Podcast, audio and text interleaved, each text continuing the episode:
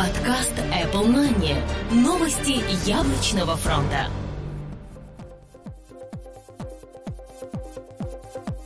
Всем привет, вы слушаете 170 выпуск нашего новостного яблочного подкаста. У микрофона Влад Филатов и сегодня в выпуске. Всплыло фото материнской платы iPhone 5s. i7 уже установлена на 0,22% iPhone в США. i7 получила поддержку геймпадов. Новый MacBook Air получили невероятно быстрый SSD. Бюджетный iPhone не будет дешевым. SimCity для Mac снова перенесли.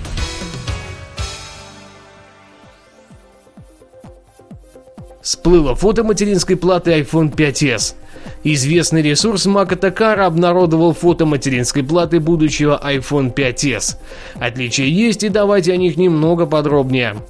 Отверстия для крепежных болтов поменяли местоположение, однако общая форма платы осталась неизменной.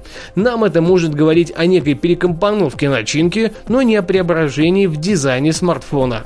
Вторым моментом является разъем под процессор, который также не получил серьезных изменений.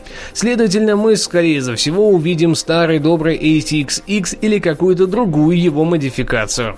По прогнозам осведомленных аналитиков, ждать релиза раньше сентября текущего года точно не стоит. iS7 уже установлена на 0,22% iPhone в США. Пока компания Apple усердно трудится над первой бета-версией iOS 7 для iPad и iPad mini, в сети начали появляться первые статистические данные по количеству устройств, уже работающих на ней. Аналитики и Читика представили отчет по рынку США, из которого следует, что первая бета-версия iOS 7 уже активно набирает обороты. На данный момент это примерно 0,22% от всех iPhone и iPod Touch, работающих на ней. Естественно, большинство это не разработчики, а простые пользователи, решившие сами убедиться во всех изменениях мобильной ОС. Подобный показатель превышает количество установок финальной бета-версии iOS 6 джем сборки.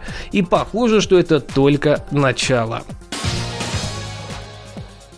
i7 получит поддержку геймпадов.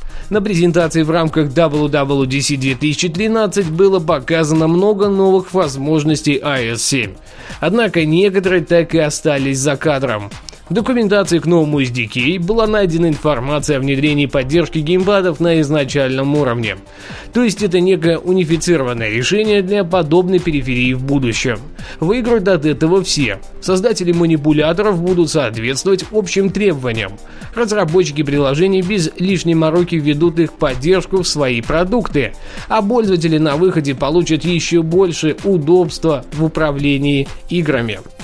Также там предлагается два схематичных варианта, как именно могут выглядеть контроллеры в качестве накладки на iPhone с несколькими физическими кнопками или же полноценный внешний контроллер, по аналогии того, что есть у Xbox и PlayStation.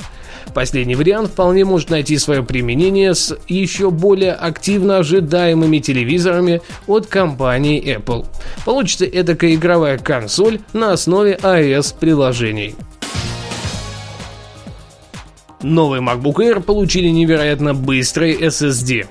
Apple сделала почти невозможное, так как теперь внутренние накопители SSD работают на порядок быстрее, чем это было возможно раньше. Авторы ресурса MacBundle решили протестировать быстродействие накопителей и были сильно удивлены показателями, изначально подумав, что в тест закралась ошибка. Всему виной PCI Express, который является интерфейсом PCI Express 2.0, то есть с пропускной способностью в 1 гигабит в секунду в каждом направлении. А используемый ранее SATA 3 мог похвастаться лишь 600 мегабитами в секунду. Это действительно серьезная заявка для ультрабука, однако процессоры Intel Haswell показали себя гораздо хуже. Прибавка к производительности 3,8%. Главной их заслугой стало в разы меньше энергопотребление и новая графическая составляющая. Бюджетный iPhone не будет дешевым.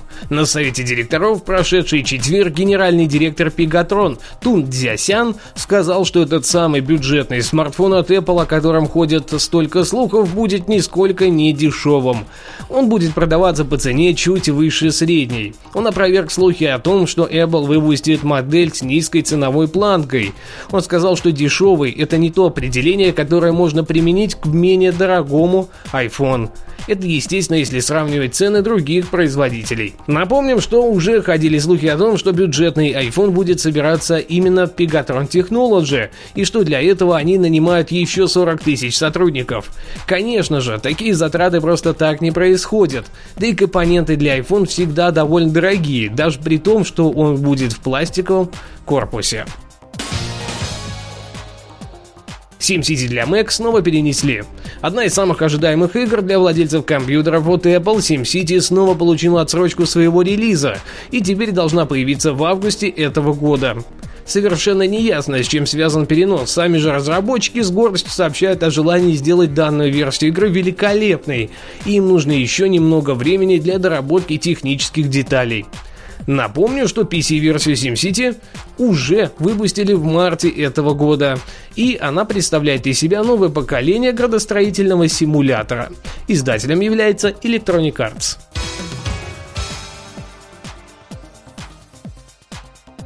Спасибо, что слушали. До следующего выпуска. Пока-пока. Подкаст Apple Money. Новости яблочного фронта.